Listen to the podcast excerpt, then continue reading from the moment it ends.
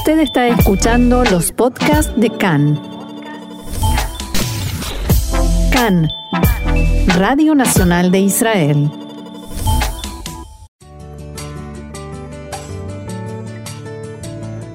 Bienvenidos, acompáñennos a recorrer la actualidad más allá de las noticias. Continuamos aquí en CAN, Radio Reca en español, Radio Nacional de Israel, en nuestro programa en el que tratamos de tocar todos los temas y por supuesto uno destacado sin duda es el coronavirus. Y volvemos a nuestra columna de psicología para aprender a cómo enfrentar todas estas situaciones nuevas eh, que nos trajo esta pandemia y para ello contamos una vez más con la colaboración el aporte de Sabrina Falikov, licenciada en Psicología Clínica. Hola Sabrina, shalom. Hola, ¿cómo estás? Muy bien, muy bien. Y hoy nuestro tema va a ser eh, qué nos pasó en este tiempo y qué nos está pasando en esta salida de la crisis a nivel de vida de pareja, vida de familia. ¿Cómo nos estamos manejando y cómo nos tenemos que manejar en este sentido? Sí, sin lugar a duda, esta, digamos, esta trama social eh, que estamos viviendo nos está impactando inevitablemente en todos los vínculos, ¿no? se generó como un desajuste emocional. Y cuando hablamos de convivencia es muy importante diferenciar, digamos, lo que se llama convivencia de una familia numerosa, de pocos integrantes, mm. una pareja, eh, los que están solos, los que son madres o padres solteros, ¿no? Es, no es lo mismo. Eh, vamos a hablar en líneas generales lo que sucedió y lo que sigue sucediendo, porque también eh, convengamos que hay mucha gente que lamentablemente perdió su trabajo y que pasa mucho tiempo en su casa. Exacto, pasa mucho tiempo en su casa. eh, tampoco es lo mismo vivir en un ambiente amplio, digamos, en un espacio amplio y un espacio chico. Así que vamos a hablar en líneas generales, ¿no? Sí. Eh, lo que generó esta cuarentena, digamos, y sigue generando sus efectos en, en, la, en las relaciones, es el hecho de que algunos integrantes están, digamos, con mucha sensibilidad y trae inconvenientes en, en, en la dinámica familiar, ¿sí? Eh, cualquier sea el sistema familiar, digamos, en psicología, sistema familiar se refiere a, digamos, a un grupo de personas en el cual cada uno afecta inevitablemente al otro, ¿sí? Sí. Eh, sumado al caos individual que cada uno vive, ¿no? Digamos, el caos de un padre, el caos de una madre, los caos de los propios hijos, ¿no? Los las propias ansiedades, miedos, angustias, ¿no?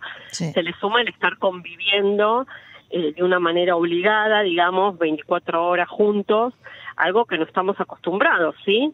Sí, que va casi contra eh, nuestra naturaleza, porque todos necesitamos un espacio y un tiempo. Exacto, exacto. Pasamos como ser, eh, ¿no? Extraños en nuestra propia casa, ¿no? Yo me acuerdo en un momento eh, un paciente me decía, mi mujer está no nadada porque de repente descubrí la aspiradora y empecé a pasar la aspiradora, ¿no? hay, hay un montón, sí, hay un montón de, de personas, digamos, que haya nuevos espacios y nuevas tareas dentro de la casa que desconocían. Claro. ¿Sí? Eh, y en ese compartir, digamos, hay que incorporar y coordinar y llevar a cabo nuestras obligaciones laborales, educativas, familiares y, por supuesto, personales también, ¿no? Que es muy importante.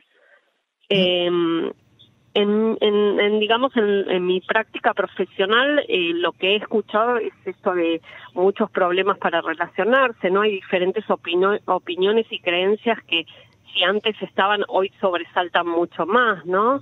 Eh, problemas de comunicación, uno está muy irritable, entonces quizás se comunica de una manera poco poco asertiva, ¿no? Hay muchas discusiones, hay mm, mucha sensación de invasión personal, ¿no? Esto de que hay mucha gente en un mismo espacio genera eh, una sensación de ahogo, ¿no? Incluso si uno no em, quiere y no tiene ninguna intención de invadir al otro, si vive en un departamento de 40 metros cuadrados no tiene otra opción. Exacto. Exacto. Eh, y ahí es cuando yo, digamos, recurro a lo que es, eh, digamos, las soluciones que tienen que ver con el diálogo respetuoso, ¿no? El poder poder comunicar al otro eh, lo que me está pasando, eh, poder decirle al otro, ahora necesito mi espacio, ahora necesito estar tranquilo. Y si vivimos en un espacio chico, por supuesto que es más difícil, eh, pero no es imposible de repente decir salgo a la escalera, ¿no? Con el, con el, eh, con el barbijo, digamos, ¿no? Cuidando cuidando un poco eh, del otro, eh, pero no es no es eh, imposible, ¿sí? Eh, Es muy importante también el tema que ya lo hemos hablado en otra oportunidad de las rutinas, ¿no? Organizar tareas diarias en las cuales todos sean partícipes y es una forma también de estar no solo organizados, sino poder volcar ahí un poco de la energía que estamos eh, acumulando, ¿no? Exacto.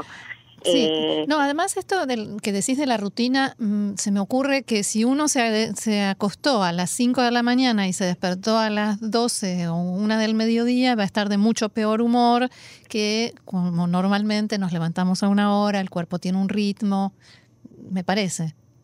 Sí, eso eh, lo que decís es sumamente importante, por eso hay que hacer lo que yo digo el listado de reglas y normas, ¿no? Parece parece el ejército, ¿no? Pero en realidad es muy importante porque no es lo mismo una mamá que se levanta 8 9 para poder brindar ayuda a los otros miembros de la familia y un papá que se queda dormido hasta el mediodía, ¿sí? Digamos, al convivir y, y convivir muchas horas, digamos, hay que respetar, digamos, las reglas y normas de una casa, ¿no? El, hecho de decir que esté limpia, que esté ordenada y que todos puedan hacer ese tipo de actividades, ¿no? eh, y otra cosa muy importante eh, es elegir mis batallas, ¿no? Eso yo le digo mucho a mis pacientes, ¿no? Elegir qué es importante a la hora de debatir, ¿no? Y no se trata de negar, tapar o evitar esos problemas, sino elegir qué es más importante, ¿no? Eso de exacto, que vale la pena, ¿no? A veces eh, esto de no porque dejó el vaso sucio y, y me pone muy nerviosa, ¿no? Bueno, a ver, es tan importante o es más importante debatir o, o hacer una comunicación respetuosa acerca de eh, qué, qué, nos está pasando a nosotros, ¿no? O, o qué está pasando que no nos estamos pudiendo comunicar de una manera asertiva clara, ¿no? Digamos, poder elegir qué es, es importante y que uno puede pasar por alto, ¿no? Claro. Sí. Ahora, a mucha gente, o por lo menos a algunas personas, esta situación los sorprendió en, eh, en, el curso de un proceso de separación, de divorcio, en un mal momento, en un momento de crisis en la pareja. ¿Cómo se hace para no terminar matándose? Bueno, sí, la idea del matarse, esperemos que no. No, lamentablemente eh, sucede. Sí, no solo metafóricamente. Sí, exactamente.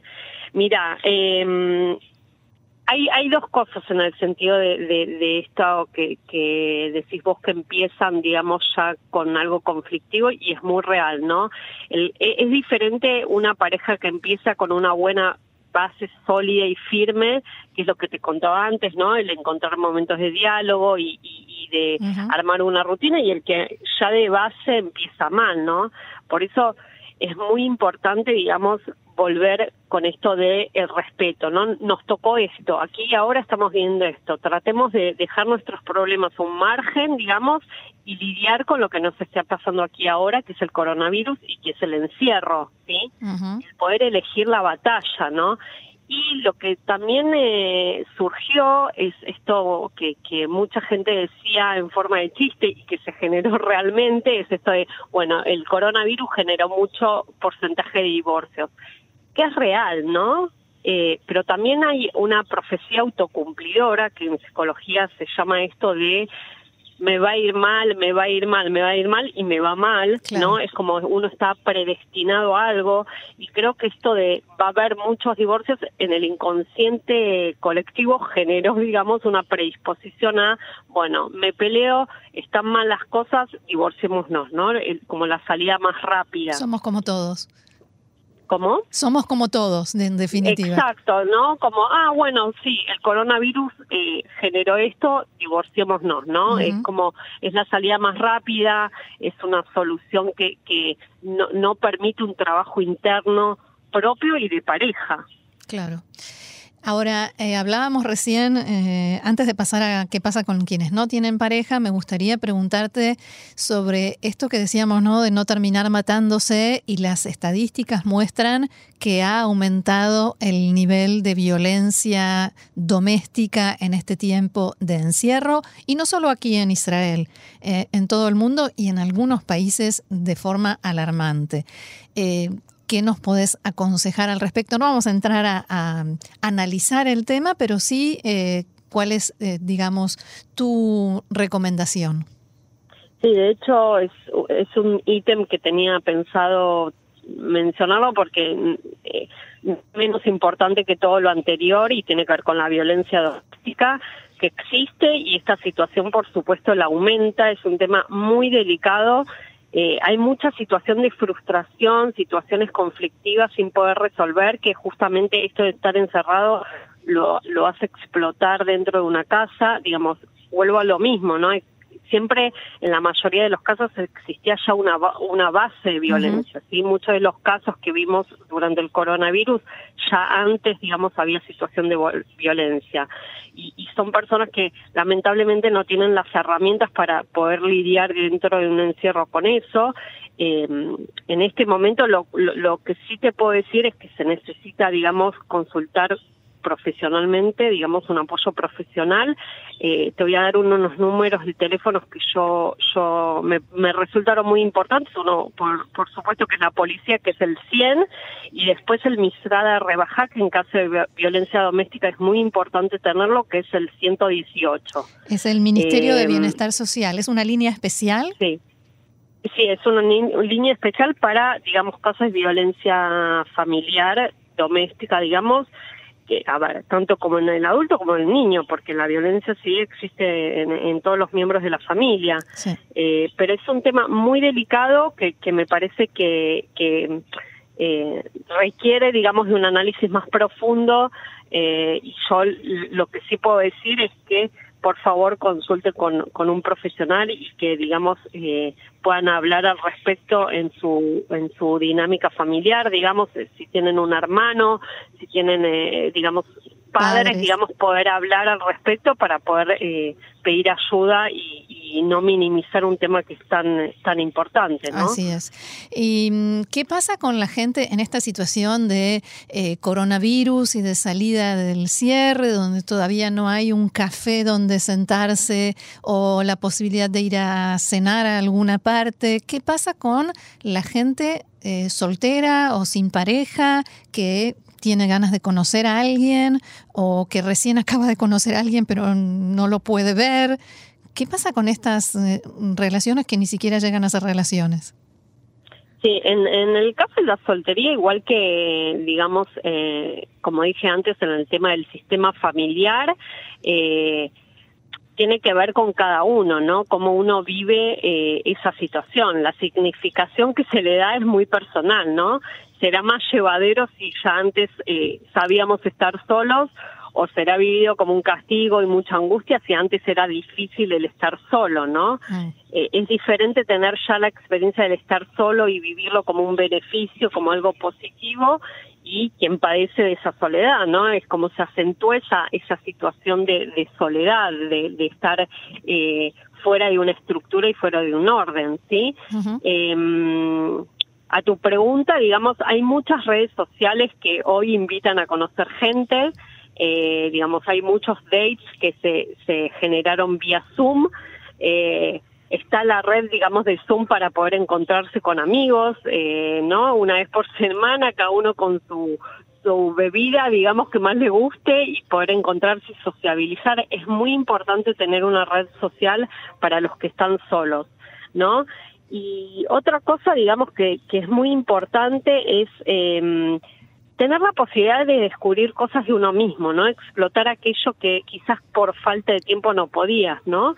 Eh, yo tengo una, una paciente, digamos, que canta y que es cantante, ¿sí? Y, y de repente empezó a salir a los balcones a cantar y se generó, digamos, una, una red social, digamos, todos sus vecinos formaron parte hoy por hoy de su núcleo social y ella estaba sola, digamos, en su departamento. Entonces ahora no solo tiene la posibilidad de desarrollar y explotar aquello que no podía hacer en su tiempo libre, no el cantar algo que le gustaba mucho, sino también, digamos... Está acompañada.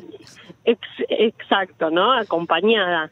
Y por otro lado, más allá de lo social, como bien vos mencionabas, el estar solo también invita a, encontrar momentos para la introspección, ¿no? El, plantearse cuestiones de índole más personal, situaciones vitales, ¿no? Mm. Eh, es muy importante aprender a estar solo, el conocerse, ¿no? Enfrentarse con las eh, propias angustias, ¿no? Hay una frase que a mí me encanta, dice, no soy con el otro, sino si, si no sé perdón, no soy con el otro, sino sé ser conmigo mismo, ¿no? Esto de, estar bien con uno mismo para poder estar bien con un otro, ¿no?